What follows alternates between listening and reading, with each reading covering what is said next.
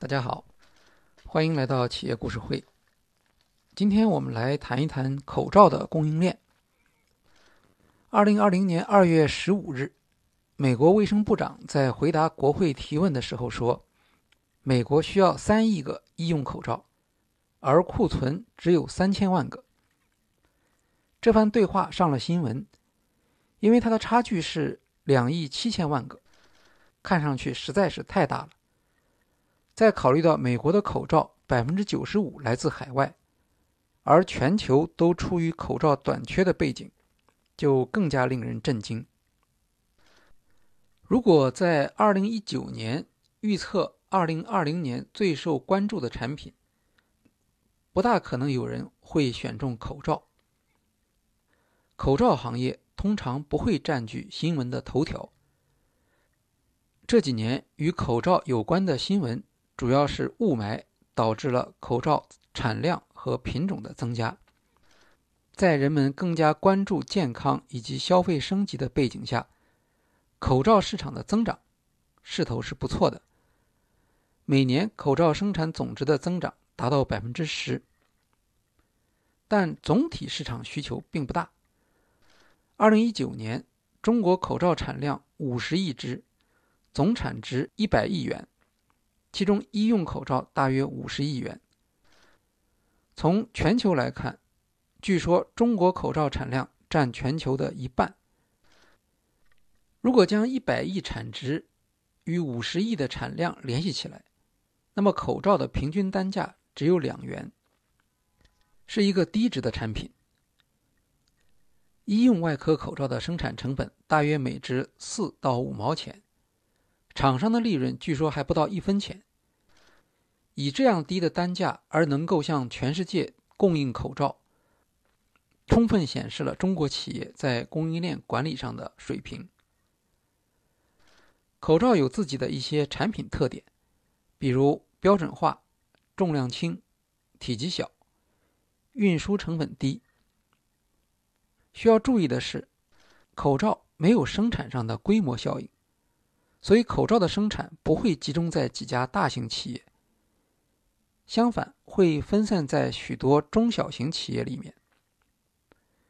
但口罩生产也有一定的集群效应，在一个地区集中大量的生产相关企业，对于降低成本是有用的。因此，口罩有专业的生产地区。就像是湖北仙桃的彭场镇、河南新乡长垣的丁滦镇、安徽桐城的青草镇。当然，如果不是很在意成本的话，那么只要有设备和材料，任何地区都可以安排口罩的生产。疫情爆发的时候，熟悉湖北当地的情况的人不会担心口罩供应。因为医用口罩的主要原料是无纺布，而湖北仙桃自称世界无纺布之都，它的无纺布产量占全国的百分之六十，全球的四分之一。仙桃彭场镇距离武汉只有一百一十公里，几乎可以说，全世界最大的口罩生产能力就在武汉旁边。武汉封城时，口罩出现短缺。一般认为这是春节期间生产中断造成的。很少有人能够想到，一直到三月份，口罩仍然是极为短缺的物资。据中国海关数据，截至二月底，中国已经进口了二十亿两千万只口罩。也就是说，在增加了。二十亿只口罩进口的基础上，口罩仍然是一项持续的短缺物资。为什么会出现这样的情景？口罩短缺为我们提供了一个学习供应链管理的非常好的例子。先来看生产上的情况，口罩生产是全球供应链的一部分，这主要是因为中国产品在价格上。形成优势。实际上，过去口罩是一个本地生产的产品，口罩生产的供应链并不长，不像 iPhone，口罩的原材料不需要全球企业来协作。医用口罩的主要材料是无纺布，无纺布的原料则是聚丙烯专用料。相对于口罩的产量，聚丙烯的供给弹性是非常高的。口罩机也不算高技术，中国是全球口罩机的主要生产地。当然，生产口罩还需要洁净车间，但有许多其他的企业也能够达到这一要求，像汽车厂的喷涂车间、生产纸尿裤的车间等等。都可以改造用来生产口罩，但是，一条有效的供应链不仅需要每个环节解决自己的生产和技术问题，还需要能够在整条供应链上建立起协作，才能实现生产的高效率。今天我们所熟悉的供应链，是过去几十年间不断改进的结果。管理学者在这方面有很大的贡献。过去，企业通常需要一个比较高的库存，库存起到缓冲产能波动的作用。比如，中药店在卖药的时候，可能会拒绝让一位顾客将某一味药全部买走，因为中药的配方中如果少了一味药，就无法给病人用，会影响后面的顾客。这就是用缓冲库存来保证所有病人都有机会得到治疗。现代供应链管理的一个重大突破是对库存的压缩，零库存成为许多行业追求的目标，并且的确能够实现。有许多方法，比如按订单生产，可以取消成品库存；供应商库存管理。可以最大限度地压缩企业的配件和材料库存，以及零售商的库存。零库存当然有很多好处，不占用资金，也不占用场地，极大地压缩了企业成本。零库存的另一个好处是可以定制化，像汽车产业已经可以让消费者自己选择颜色、配饰等等，然后再按订单生产。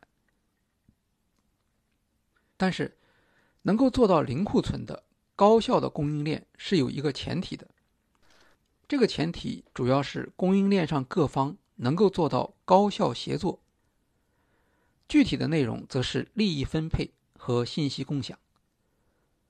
所谓利益分配，是指供应链上的每一家企业都能够获得合理的利润。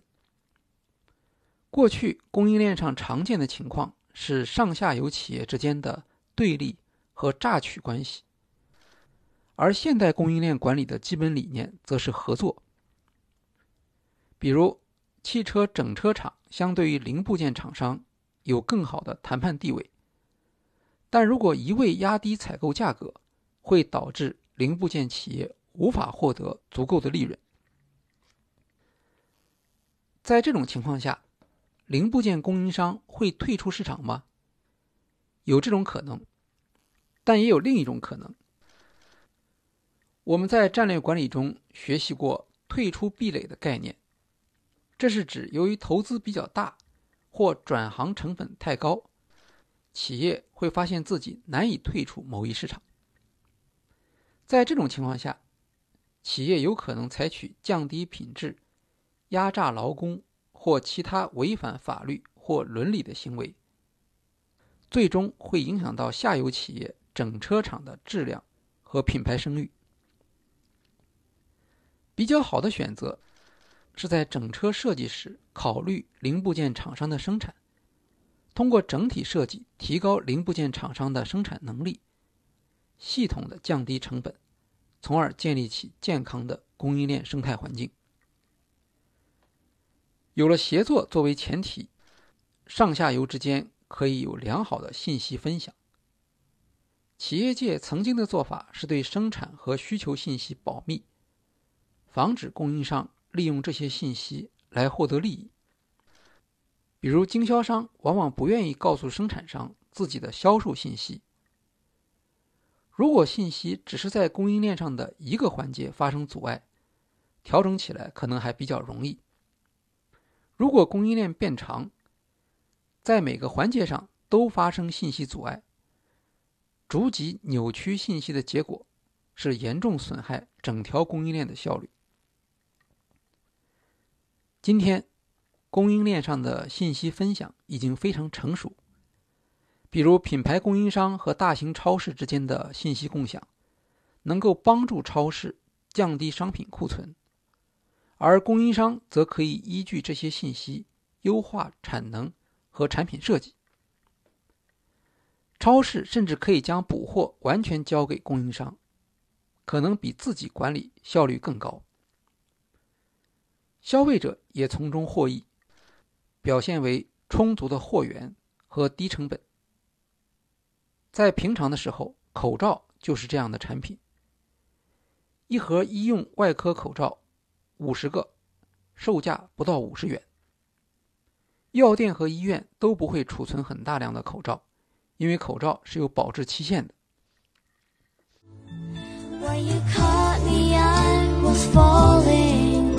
You're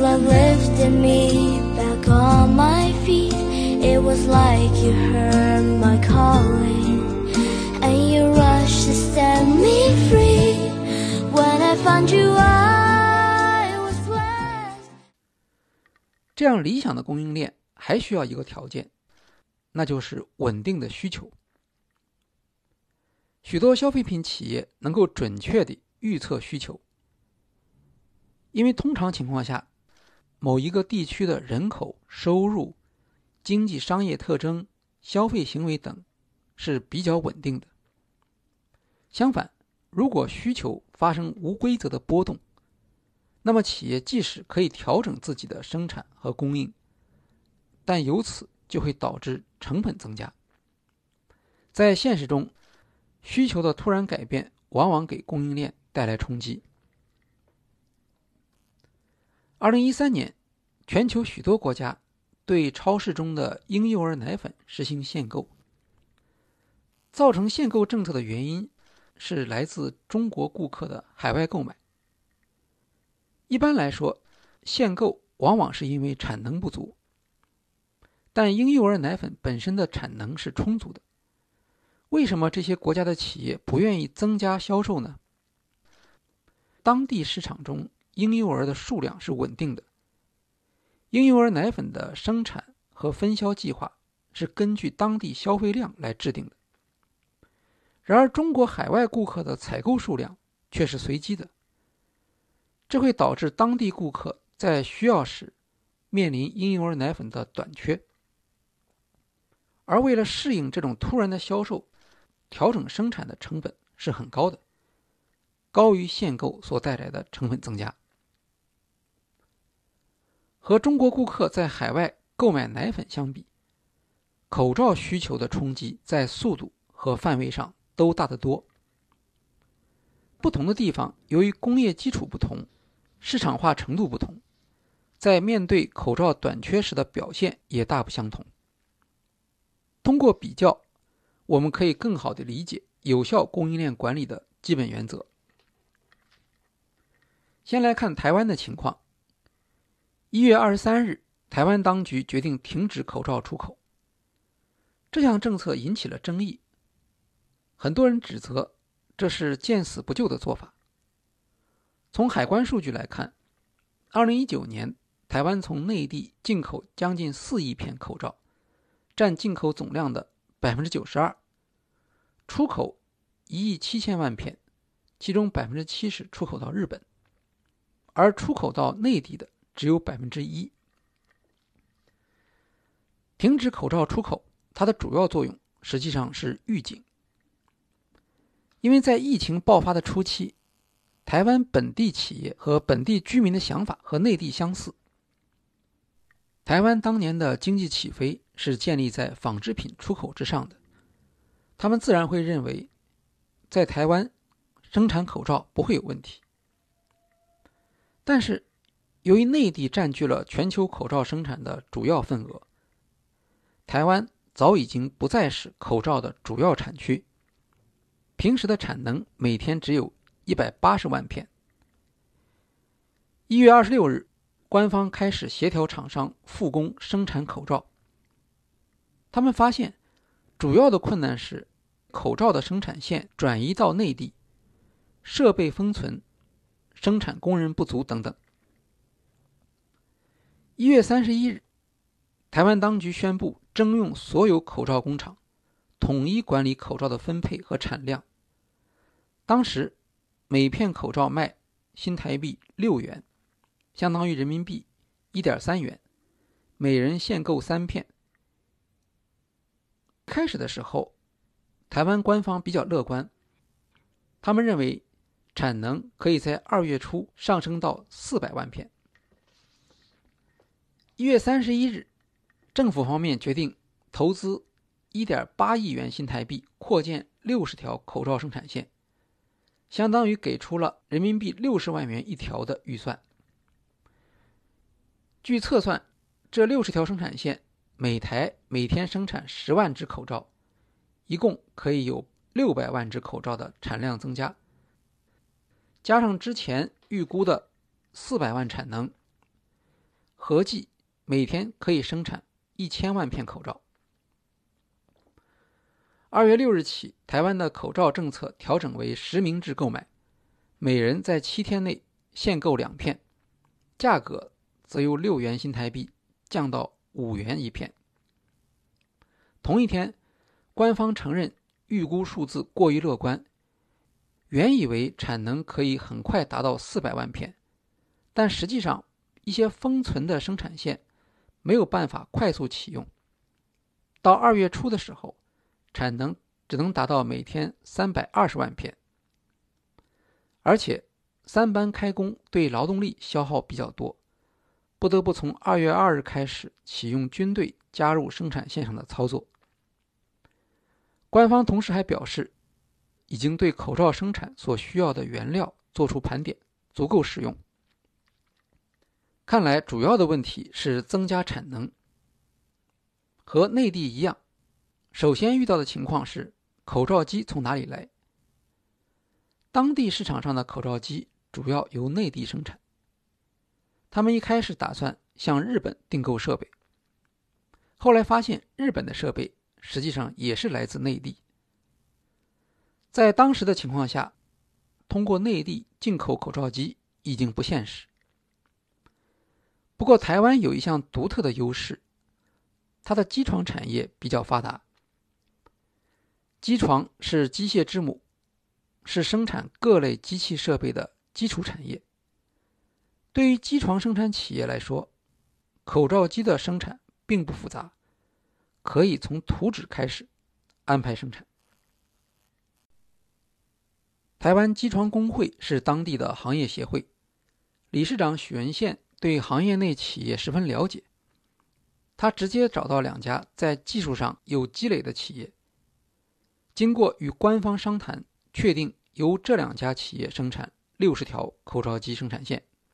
明确了负责人，通过行业协会从十几家机床厂调集了五十名技术人员。台湾官方后来还追加了九千万元新台币，额外储备三十条生产线。许文宪等人遇到的第一个问题是缺乏某一个部件，这个部件叫做超声波焊接机。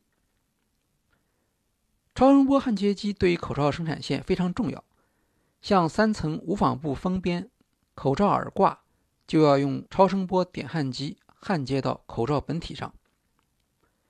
超声波焊接机的主要元件是振动子，本地不生产，需要外购。日本企业可以提供，但他们的工厂在中国，短期内无法供应。许文宪等人紧急转向德国采购。将德国企业现有的库存全部买下，三天后空运到台湾。就这样，在一个月内完成了六十条生产线。这六十条生产线分配给十五家口罩生产商。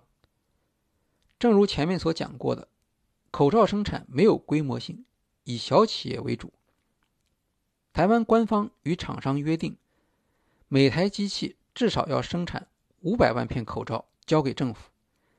其中，一百二十万片是无偿提供的，其余的三百八十万片，政府以每片二点五元新台币收购。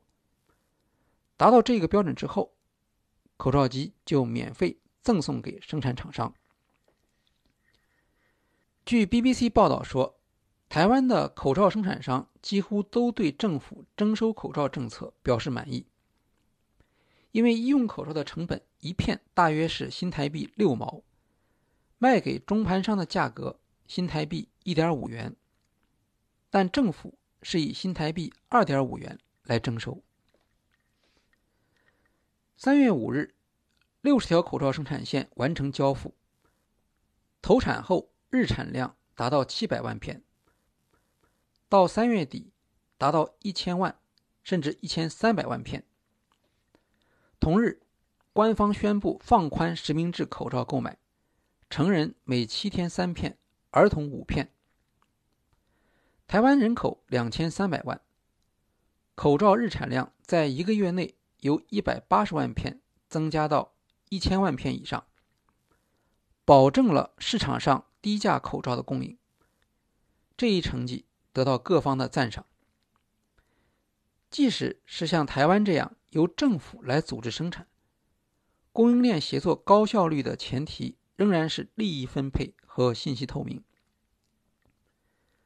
在利益分配方面，无论是征用、采购。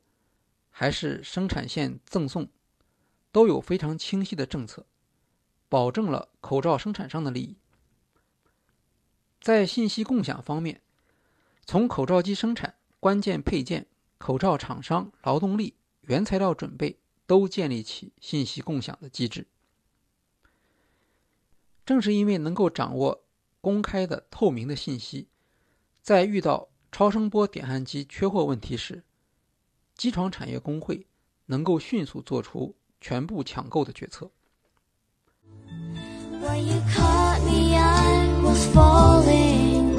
Your love lifted me back on my feet. It was like you heard my calling. And you rushed to set me free. When I found you, I was blessed. 当然，台湾有机床产业，能够从图纸开始独立生产口罩机。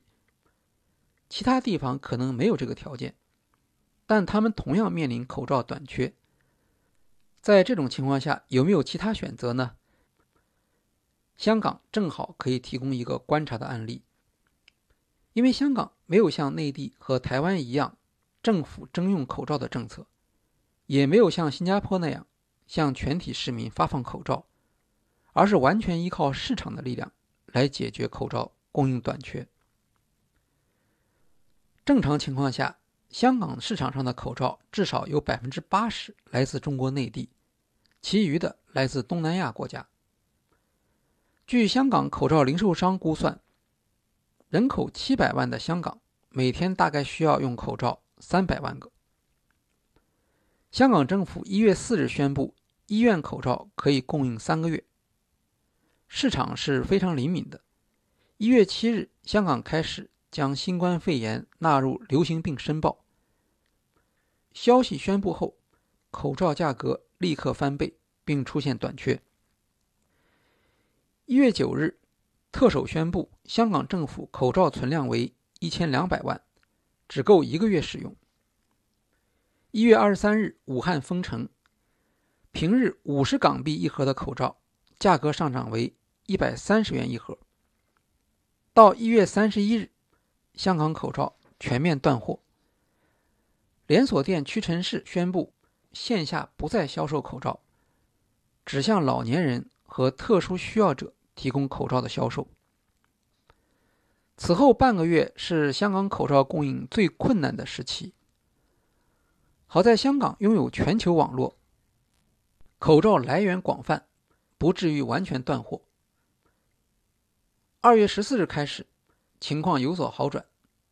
当天，屈臣氏在线销售三万个口罩，有一百五十万人参与抢购。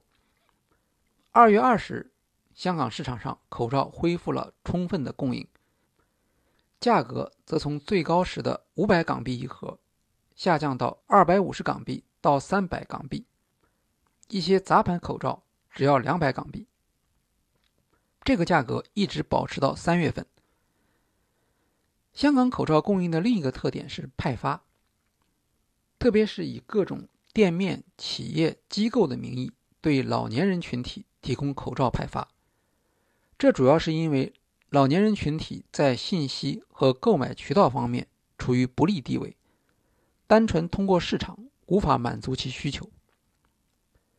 派发是一种社区性的支持，弥补了自由市场中弱势群体的困难。尽管很多人要求政府采用征用和限价等措施来保障口罩的供给，但香港特区政府的立场非常明确。政府不会管理口罩的供应、分配或价格。政府的措施将限于增加供给和管理需求，例如采取措施鼓励进口、降低海关的通关成本等等。香港所实行的口罩供应市场化的政策有两个优点：首先，企业能够更好地履行社会责任，市场信息公开透明。无论政府还是消费者，都可以据此做出选择。在社会需求高涨的市场条件下，企业可以充分的利用市场的潜力来增加口罩的供应。政府不干预市场的政策，让市场能够给出准确的需求信号和价格区间。销售商则有充分的利润驱动去承担风险，寻找货源。在特殊的情况下，内地、韩国和日本的口罩都断货，香港口罩的供应只能来自印尼和泰国等地。基于市场的透明的价格机制，使得销售商能够更大胆地安排采购计划，激励印尼和泰国厂家增加生产。香港的经验是，不一定用包机的方法。高调地在全球抢口罩，可以通过价格机制，由大量的中小销售商努力将东南亚的口罩产能吸引到香港，让整条供应链可以受到利润的驱动，建立一个供求的平衡。当然，香港政府也像台湾一样，提出了厂商生产补助计划，并拨款十五亿港币。但毕竟在香港生产口罩成本太高，所以这项计划主要是产能储备。香港主要是口罩的销售市场，台湾是一个中等规模的生产市场，而内地则是一个超大规模的生产市场，拥有从聚丙烯原料、口罩机到销售商的完整供应链。但在需求激增的时候，口罩供应链的响应却遇到困难，这主要是市场信号不够清晰，供应链上的信息不够透明。尽管有大量的企业转产口罩，他们很快就遇到了一个又一个的瓶颈，包括口罩机瓶颈和熔喷布瓶颈。但即使在困难的市场条件下，仍然有一些企业会表现比较好。比如一家扬州的企业，米奇科技。米奇科技本来是生产婴儿纸尿裤的企业。二月初，米奇科技决定投资口罩生产。他参与口罩生产有两个优势，都和过去生产纸尿裤的经验有关。首先，口罩生产的原料无纺布，同时也是纸尿裤的原料之一。其次，婴儿纸尿裤生产需要洁净车间，可以改造为口罩生产的洁净车间。在准备生产口罩的同时，米奇科技还做出了生产规模的决定，预计生产规模为日产一千万片。在此之前，内地市场上所有企业加起来，口罩的日均产量也只有两千万片。在二月上旬时。米奇科技已经做出判断，市场需求至少出现了几倍的增长，日产一千万片口罩的规模是适当的。为了实现这一产量，米奇科技一周之内在市场上采购了三十五条口罩生产线。米奇科技是第一批从采购口罩机开始进入口罩生产的企业。他给出的口罩机订单数量是市场上最高的，占了当时国内口罩机产能的百分之四十。在战略管理中有一个概念，叫做战略承诺。战略承诺是指具有长期影响的、不可逆转的投资决定。当企业进入一个竞争性市场时，它需要得到供应链上下游的支持。而如果上下游厂商对这家企业不了解，可能就不愿意为企业提供额外的服务。战略承诺就是用不可撤销的投资来证明，企业在新的市场中将持续的大规模的购买原材料和供应产出，从而吸引上下游厂商参与合作和投资。有的企业加入口罩生产。是为了满足开工后员工的需要，像汽车企业、富士康、格力等，他们的员工数量很大，每天可能需要上百万只口罩，不能依赖市场采购。这类企业不是米奇科技的竞争对象。大量的临时决定转产口罩的小企业，才是米奇科技的竞争对象，因为口罩生产没有规模效应。这些企业习惯于过去的生产规模，没有做出大规模采购口罩机的决策。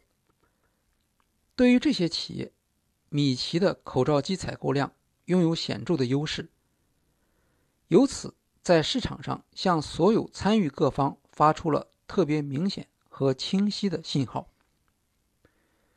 对于口罩机生产厂商和无纺布原材料生产厂商。米基科技都是市场上的大客户，能够获得优先的供应。